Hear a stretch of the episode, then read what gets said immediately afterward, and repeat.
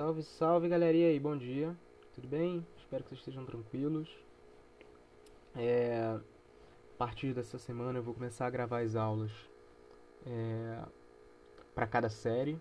Então antes eu estava fazendo comentários mais genéricos e estava é, colocando para várias turmas que eu estava dando aula, com breves alterações em cada, cada episódio. Mas agora eu vou começar a gravar eles especificamente para cada, cada ano.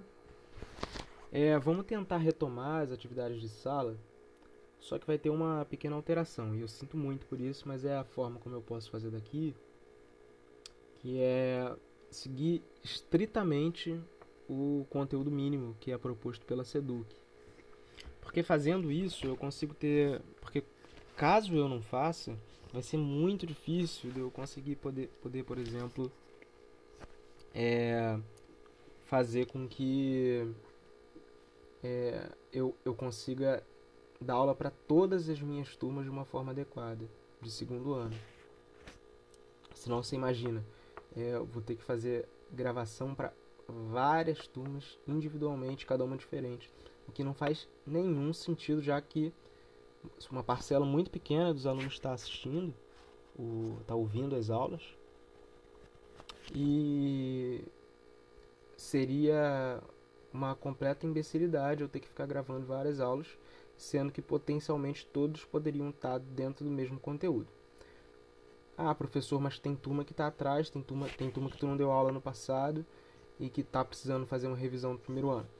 É, eu sei, é o caso. Alguns segundos anos meus, é, de fato, estão precisando fazer uma revisão é, do, do primeiro ano, mas não há problema em relação a, relação a isso. O que vai se passar é, eu vou gravar aulas para o primeiro ano, quando for relevante a aula do, do primeiro ano para essas turmas que não tiveram essa matéria, eu publico também. E, em última instância, assim que a gente voltar a ter aula, é, a gente, eu, eu passo todo esse conteúdo. Então não vai haver, ninguém vai sair prejudicado por isso. Tá? Bom, vocês, a gente pode ir devagarzinho, não tem problema, tá, galera? Eu peço só que vocês, os que estão ouvindo, que lembrem os outros amigos que, que para eles ouvirem a aula também e principalmente para fazerem meu trabalho lá, porque a gente, apesar de tudo, a gente precisa dar uma nota para vocês, tá? Tá molezinha, mamão com açúcar o negócio. Esse esse bimestre foi muito difícil para todo mundo, então vamos só garantir que todo mundo entregue, tá? Bom, o então para algumas turmas vai mudar, que a gente estava estudando, a gente vai começar um tópico diferente. Show? Para algumas vai ser só uma revisão. Então, não tem problema. É, as matérias que a gente estava paralisado em algumas turmas, eu tenho até aqui as anotações de onde foi. A gente vai voltar, ninguém vai sair prejudicado por causa disso. Show, o recado está dado. Então vamos lá. É, o nosso tópico agora, oficialmente do segundo ano, na forma como está lá no, no currículo que a Secretaria de Educação propõe, é o, o tópico geral do bimestre é cidadania, direitos humanos e movimentos sociais. Beleza? É, então a gente vai. E aí, oficialmente, a gente tem que. O, o meu objetivo, né, que eles colocam aqui na nossa cartilha, é fazer com que vocês possam compreender o conceito de cidadania e a construção histórica dos direitos civis, políticos, sociais e culturais como um processo em constante expansão. Bom, muita coisa, mas vamos começar aos poucos. A nossa intenção agora é que vocês comecem a compreender o que, que significa cidadania e para isso a gente vai ter que começar a, a compreender o que, que é um cidadão. Tá? Então a gente vai é, ter que investigar essa ideia de cidadão, uma palavra corrente né, vocês usam. As pessoas normalmente usam como uma interpelação, tipo, Ô, cidadão, isso é hábito, é, é típico, é, muita gente faz isso. Bom, a gente vai querer investigar o que, que significa cidadão, e eu acho que a melhor forma da gente poder fazer isso é a gente ter uma abordagem histórica do, do termo. Tá? Ou seja, a gente pegar lá de onde vem essa palavra e e avaliar, tá? E, e, e, e começar a traçar originalmente o que ela queria dizer e o que ela diz hoje. Bom, então vamos lá. Cidadão é uma palavrinha que vem de uma outra palavra grega, que é o citoian. Tá? O citoian grego, o cidadão grego, ele era uma categoria de pessoas, ele fazia parte de uma categoria de pessoas e se contrapunha a uma outra categoria de, de pessoas, a outras duas categorias de pessoas, que eram os escravos e as mulheres. Tá? Por que os escravos e as mulheres? O cidadão, ele era necessariamente o sujeito que detinha propriedades. Inclusive, uma parcela dessas propriedades poderia ser composta de seres humanos, tipicamente pessoas que eram conquistadas ou que eram capturadas em guerras. Tá? Então, lá na Grécia, não sei se vocês sabem, mas a Grécia é um nomezinho que se dá para uma série de cidades-estado que existiam na antiguidade. Tá? Então a gente está tratando aqui de coisas que aconteceram há mais de 3 mil anos, por volta de 3 mil anos. Bom, lá na Grécia você tinha uma série de cidades que partilhavam de uma mesma cultura. Tá? É, entre elas, por exemplo, havia a cidade que ficou mais famosa, muito relacionada à filosofia, muito relacionada ao surgimento de uma série de instituições, como a democracia, que é Atenas. Bom, supor lá em Atenas você tinha essa, essa série de pessoas que tinha propriedades, seja a propriedade de terra ou seja escravos. Esses caras, por eles terem propriedades, eles tinham direito de participar da vida política. Lembrando que uma cidade, né, em grego, é polis. Se vocês pegarem a palavrinha Petrópolis, a nossa cidade, ela é composta de dois radicais. Petro, que vem de, que é o latim para Pedro, tá? E polis, que é se a gente traduzir de uma forma bem rudimentar, bem grosseira, é cidade. Mas a polis, né, se vocês verem a palavra P O L I S, ela lembra muito a palavra política. Porque política é a arte da polis, é a arte de você manejar a polis. Então os caras que eram os cidadãos gregos, eles eram os caras que faziam a política, ou seja, que decidiam a respeito do destino da polis, da cidade. E como eles faziam isso?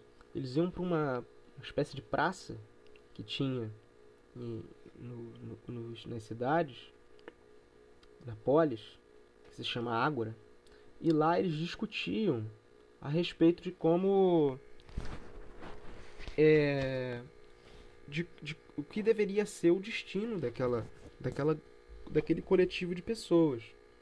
Mas veja bem, nessa discussão estavam excluídos os escravos, que não tinham propriedade e que eram de alguma outra pessoa, e as mulheres. Os escravos e as mulheres, eles não faziam parte, é claro, eles estavam na cidade, mas eles não faziam parte, do ponto de vista decisório, do regime da polis. Eles eram do regime do oikos. Oikos é a casa. É O-I-K-O-S. Bom, o oikos é da palavra oikos, que vem a palavrinha economia. Porque economia é a composição da palavra oikos, que é a casa, a esfera doméstica, onde as mulheres ficam, e os escravos, e a palavra nomos, que é ordem. Então, colocar ordem na casa, né? É o que se faz, economia, como se fosse assim. Bom, as mulheres e os escravos, eles não decidiam a respeito da vida pública, da vida coletiva da cidade. Quem fazia isso era o cidadão, tá? Então, desde lá na Grécia, o cidadão ele, é, ele tem a ver com um sujeito livre, mas ele é livre por quê? Porque que, que essa palavra livre quer dizer? Que ele não é escravo, porque na época existia escravo. Então ele é um sujeito livre que tem propriedades, ou seja, ele é proprietário de terras. Ele não é mulher, ou seja, ele é um homem, né? Ele é treinado nas artes da fala, tá? Na retórica, que é o, a disciplina que dá conta de, do convencimento de fazer com que os argumentos sejam bem apresentados e convincentes o suficiente para que a outra pessoa adote a sua opinião. Eles, os, os cidadãos treinavam né, para poder falar na ágora, na praça pública e debater com seus, os seus iguais, ou seja, os outros cidadãos, para ver quem, por exemplo, se eles deveriam entrar em guerra, sair de guerra, se deveriam aumentar o preço de alguma coisa, subir o, a, a, o imposto de outra coisa. Então eles decidiam isso em praça pública. E é, esse regime era exclusivo dessas pessoas. Então veja bem, essa palavrinha lá, o citonha grego, o cidadão grego, que é da onde a gente tira a nossa ideia também de democracia, a gente fala, bom, a gente vive uma democracia. Né? A palavrinha demo é povo em grego, tá? D-E-M-O. E o e Kratos é poder. Então é poder do povo, tá? É, quem joga o aquele jogo, como é que é o nome? Tem gente aí que joga que eu sei. Caraca. God of War. O personagem principal é Kratos por causa disso, Kratos. Mas enfim. Bom, a democracia era esse regime aí. Veja bem, de demo, de povo, não tem nada, né? Ou seja, um regime onde só pessoas que têm terras e escravos, que é a minoria da população, vai para uma praça e debate a respeito do que, que eles devem fazer do coletivo todo, inclusive daquelas pessoas que são escravas e inclusive das mulheres. E eles são treinados na arte de falar em público e na arte de convencer por pessoas especializadas nisso. E as outras pessoas, os escravos e as mulheres, não decidem a respeito de nada e, e elas são restritos ao regime da casa. Eles, eles decidem alguma coisa ou outra dentro do regime da, do oikos, mas não do, da polis. E esse regime era é, apelidado pelos gregos de democracia. Porque para eles o povo eram exatamente, era exatamente essas pessoas, que eram os homens livres, que tinham a capacidade de, de decidir. Tá? Então veja bem, quando a gente fala de uma democracia moderna, democracia no nosso tempo, é bem diferente. Quando a gente fala de cidadania no nosso tempo, é bem diferente. Mas historicamente, essa ideia vem daí, tá? A ideia de, de, de cidadão, cidadania, vem daí. Bom, por que que se, se dá esse nome de cidadania? É o que a gente vai ver agora. Bom, é, a cidadania é, nas, no nosso mundo moderno tem a ver com o fato de que nas nossas sociedades de hoje a gente tem uma coisa chamada sufrágio universal. Então, se vocês forem lá na Constituição brasileira, no livrinho lá que define, é, que dá as bases institucionais do Brasil, que, que uma pessoa pode ou não pode fazer, etc. O artigo 14 é, estabelece como o princípio da participação é, na vida política nacional o sufrágio universal. O sufrágio universal é essa, esse direito que se tem de escolher os representantes, tanto a nível municipal quanto estadual e federal, tanto do legislativo quanto do executivo, é, de, a, de, a partir de uma certa periodicidade. Ou seja, de tanto em tanto tempo, você vai lá e pode votar em um representante para alguns cargos específicos. Bom, isso também, por sinal, é uma das principais definições do que a gente entende por democracia no nosso mundo de hoje. A democracia não só consiste nisso, mas consiste em ter liberdades individuais, ou seja, o direito de, ir e vir, e o direito de liberdade de expressão, ou seja, de falar o que bem entende, uma imprensa livre. São os três pilares.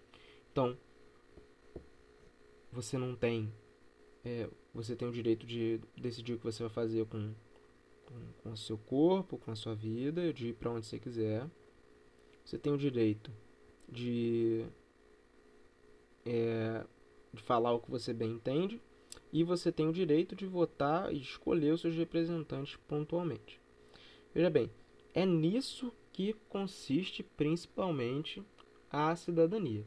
Mas veja bem, a cidadania de uma forma ampla, ela quer dizer o, uma, uma espécie de prática que é relacionada a executar os direitos e deveres do Estado. Mas como esses direitos e deveres, eles numa democracia moderna, contemporânea, o que a gente entende hoje, o essencial disso são essas liberdades individuais, ou seja, liberdade de vir, liberdade de expressão, direitos básicos e, e o sufrágio universal, ou seja, a capacidade de votar, significa que a exercer a cidadania está principalmente relacionada a essas duas coisas.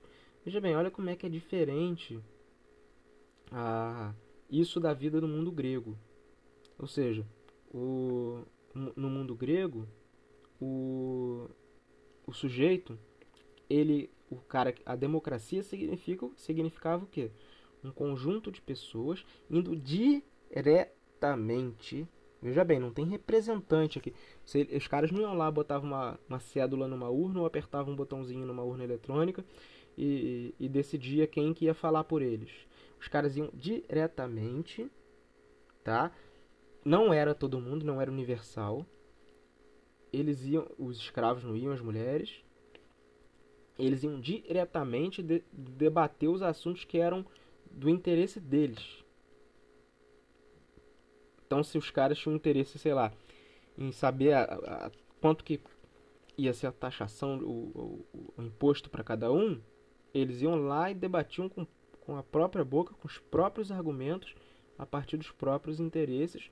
Não era para todo mundo, era uma categoria pequena de gente, a minoria, na verdade, daquela sociedade, que era composta de escravos também, mulheres. E não tinha nada de, de de vez em quando ir apertar um botão e outra pessoa decidir o que faz para você essa ideia de democracia moderna, ela não tem nada a ver, e de cidadania, por consequência, né? ela não tem nada a ver com essa ideia grega de, de democracia. Por mais que, tipicamente, principalmente nos meios jornalísticos, diga-se que é, a democracia de hoje em dia ela é uma democracia similar à democracia grega. Tá? É bem diferente, na verdade o, o nossa ideia de, de ser cidadão ela não tem nada a ver com decisões políticas para além do voto. O que na verdade é, é bem é bem contestável. Tem muitas muitas correntes políticas dentro e sociais, né, dentro da, das ciências humanas, correntes teóricas relativas à política e relativas à sociologia, que questionam essa ideia de, por exemplo, representação. Porque você imagina, como é que é possível haver representação? O cara tá. É, você vota lá, sei lá, por exemplo, o vereador que foi mais votado aí na região da posse, onde fica a nossa escola e onde uma parcela grande de vocês habita, foi o Relojão. Não conheço o Relojão, não sei das qualidades dele, tá? enquanto cidadão ou enquanto representante da posse, ou se ele é uma pessoa exemplar do ponto de vista da inteligência, ou se ele é uma pessoa muito importante para a comunidade, não sei, sinceramente não sei.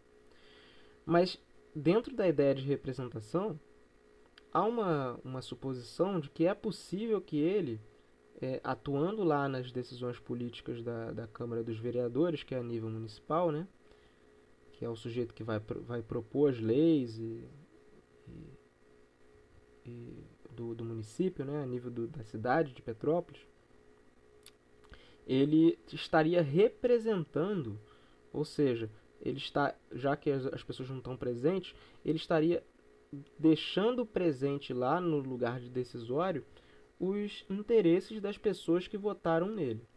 É uma questão bem duvidosa. E é bem diferente de alguma coisa que pode ser chamada de poder do povo. Porque não há nenhuma garantia que as minhas vontades e os meus interesses e as minhas demandas, elas vão passar como por esse sujeito como se ele fosse transparente. Ou seja, como se ele e como se ele mesmo não tivesse nenhum interesse e como ele, ele pudesse de, entender o que eu gostaria para mim mesmo. Então veja bem, o que democracia quer dizer é que o poder é do povo. Mas isso historicamente não quer dizer o que a gente faz hoje, que é de 4 em 4 anos apertar um botão numa urna. Veja bem, a, a forma pela qual essa palavra surgiu, problemática do jeito que era, porque era reservada uma parcela de, pequena de pessoas e era que excluía várias outras pessoas, né? Ela era primeiro uma execução direta do poder. Ou seja, eu decidia diretamente os, as vontades, os, os assuntos que eram relevantes para mim e que tinham a ver com a minha vida em grupo, ao coletivo. Ou seja, era eu me reunir com os meus iguais para decidir a respeito da minha vida, de como deveria ser a vida na, no conjunto das pessoas ali que eu faço parte, tá? Então veja bem como é que isso é diferente, né? Isso que a gente chama de democracia representativa e que tem a ver com a ideia de sufrágio universal, que é o voto universal, né? Que lembre-se nem sempre foi universal, né? Há um tempo é, no Brasil, em outros lugares do mundo era reservado a homens e homens proprietários, tá? Não eram todos os homens que podiam é, e as mulheres também não podiam. E o o e foi mal, gente, desculpa. Eu fiquei com a garganta machucada aqui. Mas o é bem, é bem diferente do, do que isso faz. É, desculpa. E aí esse sufrágio universal, que tem a ver com a ideia de cidadania, lembra? Eu falei com vocês que a cidadania ela é a ela está relacionada principalmente às liberdades individuais, liberdade de expressão, imprensa livre, direito de ir e vir e sufrágio universal. Então veja bem, a cidadania lá na Grécia, ela estava relacionada não a sufrágio, a voto, ela estava é, relacionada a poder participar diretamente das decisões políticas, tá? É, seria no sentido grego, seria democracia se vocês estivessem na posse e fossem ali para a Praça Céu e aí começassem a discutir a respeito do que, de como é que deveria ser o funcionamento dos ônibus na posse, quem que deveria, como é que como deveriam ser os impostos da localidade, para onde ia o direito, o dinheiro dos impostos, qual que ia ser, o que que vocês iam estudar ali no CIEP. Isso seria uma democracia no sentido grego, tá? uma democracia direta, que é bem diferente. E aí sim, vocês seriam os cidadãos que estariam decidindo a respeito da polis de vocês, ou seja, fazendo política. Lembra, vocês estão vendo que votar política tem a ver com a ideia de cidadania, né, que a gente tem que estudar, porque lá quem executava na Grécia a política eram os cidadãos e a política era a arte de, de de é, decidir a respeito da polis. Polis é cidade. Né? Então, cidadão, política e cidade então, são três coisas muito relacionadas, elas são íntimas. Porque o cidadão é o sujeito que tem a capacidade e o direito de decidir diretamente a respeito do, dos destinos da cidade, ou, do, ou seja, do coletivo onde vive, ou seja, fazer política. Isso é cidadania, tá? No sentido estrito grego do termo original.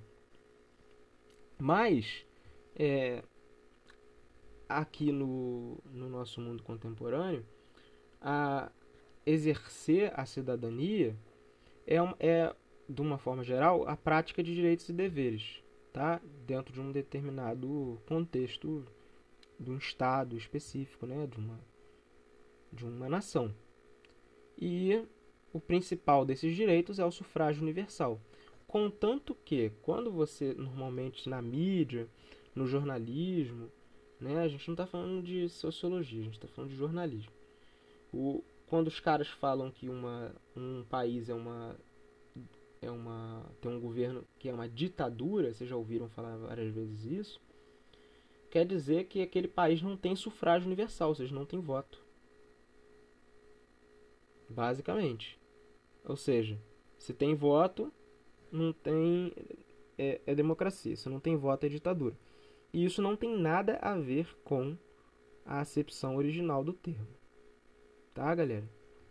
É, o, eu peguei uma, uma, uma citação aqui de um sujeito chamado José Murilo de Carvalho, que ele define cidadania. Ele diz assim: cidadania é o exercício pleno dos direitos civis, políticos e sociais em uma sociedade que combine liberdade completa e participação numa, numa sociedade ideal. Veja bem. O, o, isso aqui está dizendo, está te dando uma, uma, uma ideia de que, que é bem diferente daquela ideia grega, ou seja, que é o sujeito que tem liberdade no sentido contemporâneo, mas ele não faz a ideia de, de, é, de cidadania, de ser cidadão, não está relacionado diretamente à execução de uma atividade política direta, mas é só garantida pelo um direito político, que é poder falar mas não necessariamente poder influir direto nas decisões do, do Estado. Bom, acho que por enquanto tá bom. Eu gostaria que vocês é, procurassem material sobre isso. Joga no Google lá cidadania. Joga no quem se interessar joga no Google por polis, joga no Google por democracia, tá? Eu acho que essas são três palavras-chave da nossa reflexão, tá? A respeito disso. É, já tá bom como um, um pontapé inicial para nosso debate. Tá? Eu acho que a gente já deve ter uns umas meia hora de aula. E aí o as, é, ouçam essa aulinha e amanhã no horário da aula eu tô lá disponível para vocês tirarem dúvidas, tá bom? Um abraço e até.